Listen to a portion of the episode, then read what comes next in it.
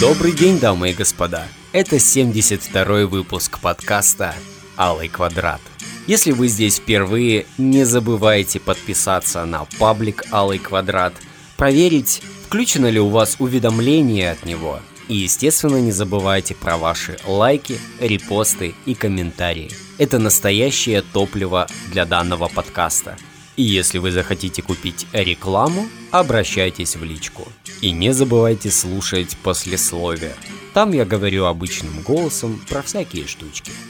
Поехали! Боссы, боссы, боссы, боссы.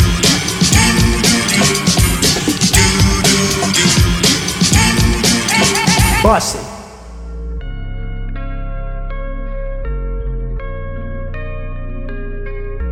Давича шел я в магазин и на трамвайной остановке заметил странное. Люди стояли нетипично.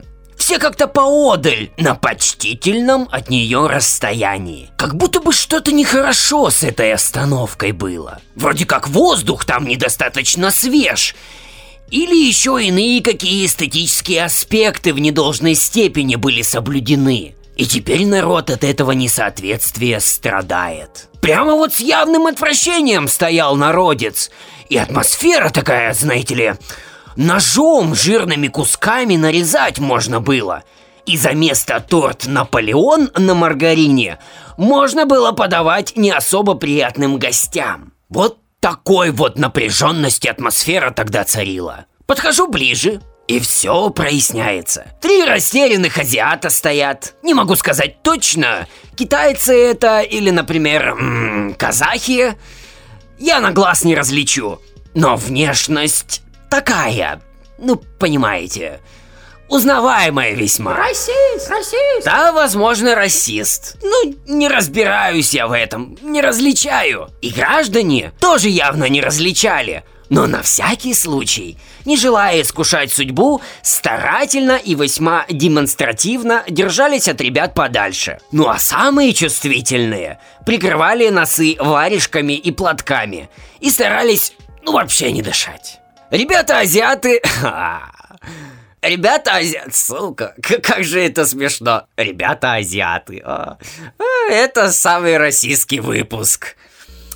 Ха, ребята азиаты точно явно нервничали и, видимо, без переводчика не понимали, а в чем собака-то порылась. А может это были корейцы? Ха-ха-ха. Я на всякий случай тоже ротозейничать особо не стал – морду шарфом обмотал, да и с молитвою опрометью домой кинулся.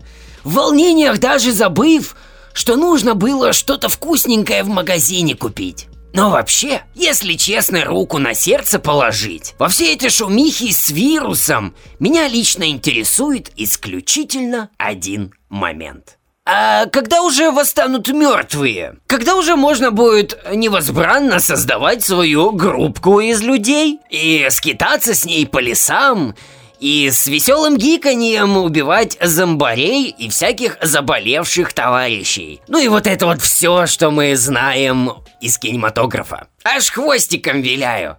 Ну просто вот эти вот терки про простуду, они же вообще не интересные. Думаю, скоро, а в фильмах во всяком случае тоже все поначалу как банальный грипп начинается. А потом уж раз и уже соседку Любовь Павловну едят прямо на детской площадке. Вот, так что подождем, подождем. И так как мы живем в России, мне еще одна тема интересна. А уже кто-нибудь нашел что-то очевидное, лежащее на поверхности про вот этот вот самый коронавирус? Ну, какие-то пророчества там и тайные письмена у Ванги, например, или у каких-то Нострадамусов – не, ну должно же что-то такое быть. Не может же у нас в России без такого. Вот прям открываю манускрипт, а там нетленочка от Нострадамуса. Из маленькой рисинки выросла новая черная чума.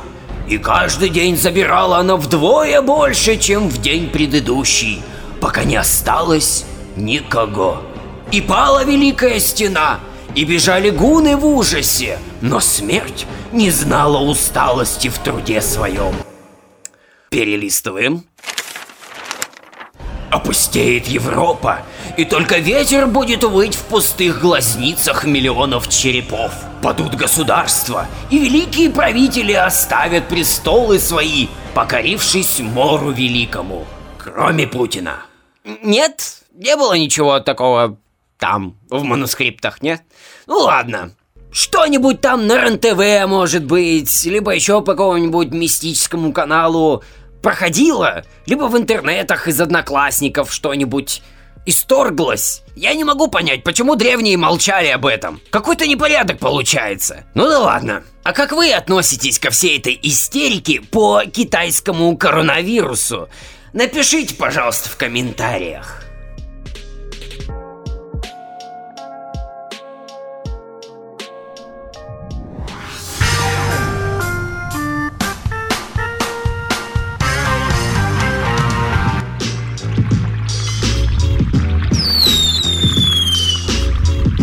Не знаю, как у вас, а у нас в Краснодаре в этом новогодье весьма непривычная атмосферка наблюдалась. Раньше, в относительно недалеком прошлом, оно ведь как было? Числа с 20 декабря начинал люд честной уже вовсю постреливать. Разминался, так сказать, приноравлялся. А с первого раза слово выговорил. Ух, лингвист-виртуоз.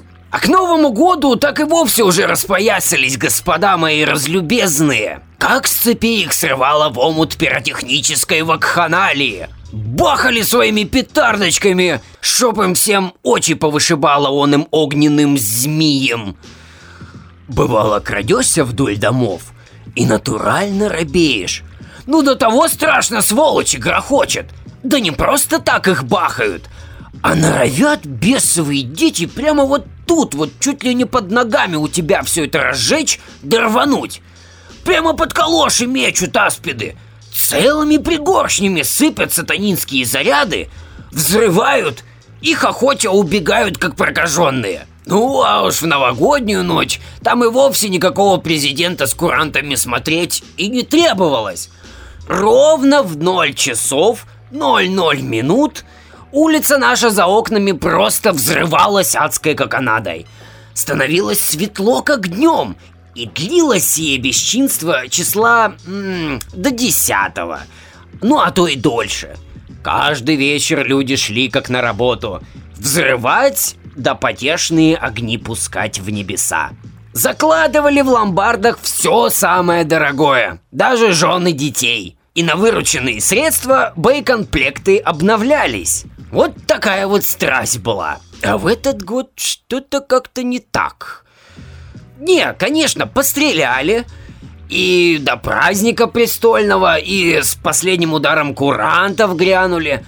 Но грянули как-то неубедительно. Жиденько, что ли, не стройно, не по-молодецки, а как-то вот по-старушечьи. Шутка про взрыв от старушки. Ну, если вы понимаете, о чем я. Раньше били в небо с таким остервенением, как будто позади Москва, и отступать некуда. А сейчас, как в анапском тире на берегу моря, что-то типа того. Вроде и стреляют, но бесцельно как-то, с прохладцей. Нету былого шквала, накала должного не чувствуется. Пресненько. Станиславский бы вышел на балкон, чутко бы направил свое ушко в январские сумерки, пощурился бы критически так и сокрушенно закачал бы головой. Не, не, не то. Совсем не то. Не верю. Да и вообще в целом, людей пьяных и праздничных на улицах было мало. Было, конечно. Ходили туда-сюда, морды вроде скрюченные в радостные гримасы были. Но что-то как-то не до конца скрюченными они выглядели. Не того, знаете ли, землистого цвета щечки были. Не тот прищур, блеску в глазах не доставало. Вроде все праздно шатались, но вот этой вот яростной атмосферы русского праздника почти не было. Да и по телевизору как-то все на отъебись было выполнено. Я, конечно, бог миловал, основные шабаши не смотрел. Но, судя по тотальному отсутствию фотожаб или закольцованных видосиков на данную тему, ну как-то тухловатенько все. Я не знаю, с чем это связано, ибо в аналитику я не способен. Деньги вроде у людей есть. Уровень жизни растет. Как вы знаете по предыдущим выпускам подкаста. Все у нас хорошо, а что-то люди не пускают салюты. И под окнами не орут. У подъезда не наблевано. Вороха бутылок из-под шампанского нет. Раньше, числа до седьмого, мусорные контейнеры переполненные стояли.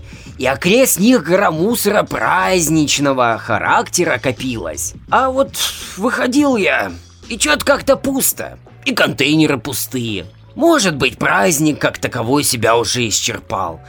И чего-то иного душа русская требует. А может быть, это просто у нас в периферии, в Краснодаре, а в остальном цивилизованном мире все как и прежде. Шумно и весело. Так что черт его знает. Но у нас все вот так вот, непривычно. Скажите, пожалуйста, а у вас стреляли в Новый год? Может быть, это только в моем райончике так? Напишите, пожалуйста, в комментариях.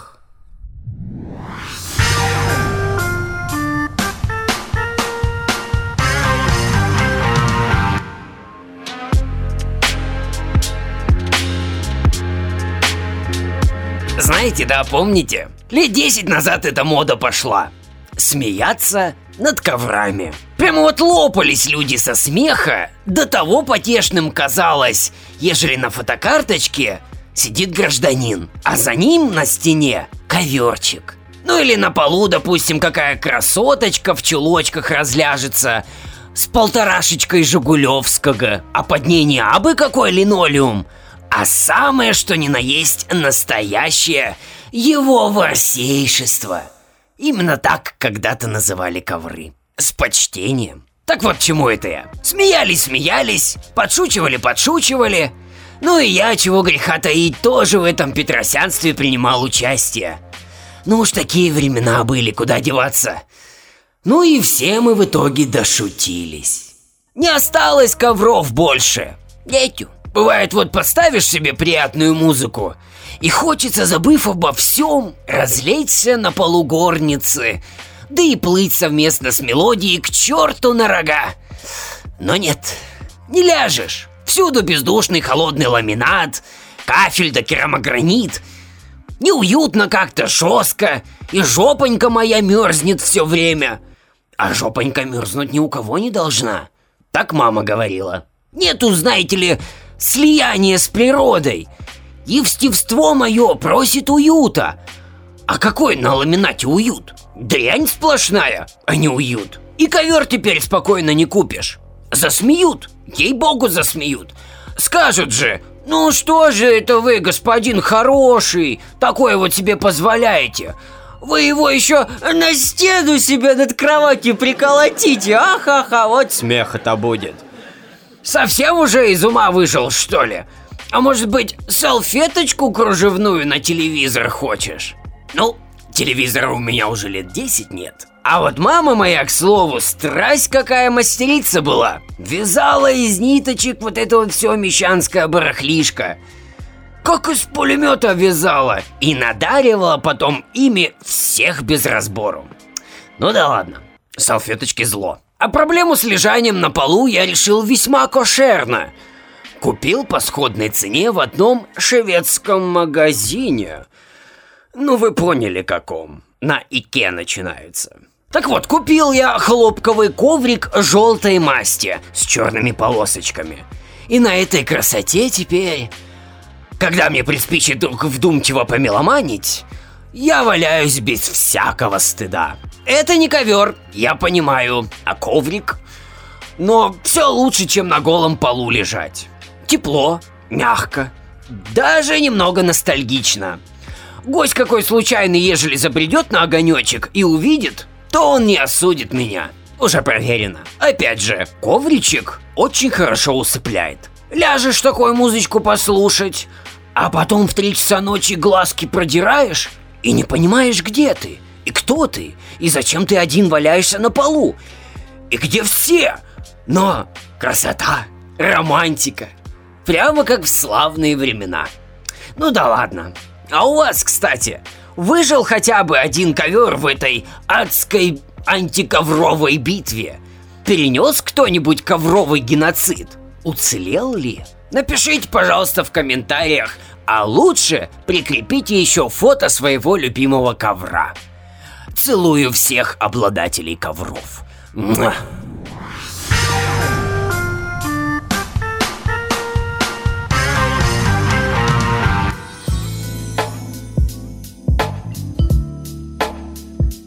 Ну вот и закончился 72-й выпуск подкаста «Алый квадрат». Огромное спасибо, что дослушали до этого момента. Теперь можно выдохнуть и немножко поговорить. Напоминаю, что с конца прошлого года я начал на стене публиковать небольшие рецензии на все то, что я потребляю.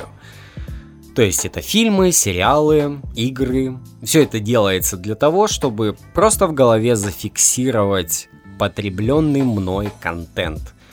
Потому что его так много, что я просто забываю. Если кто-то спрашивает, а что ты интересного посмотрел, послушал, поиграл, то теперь у меня есть хорошая палочка-выручалочка на этот вопрос. Если вы не заходили ко мне на страницу, ну, всякое бывает, пройдитесь, пролайкайте, если какие-то штуки вам из просмотренного мной нравятся, Напишите комментарий, хороший, плохой, неважно. Мне будет очень приятно узнать ваше мнение.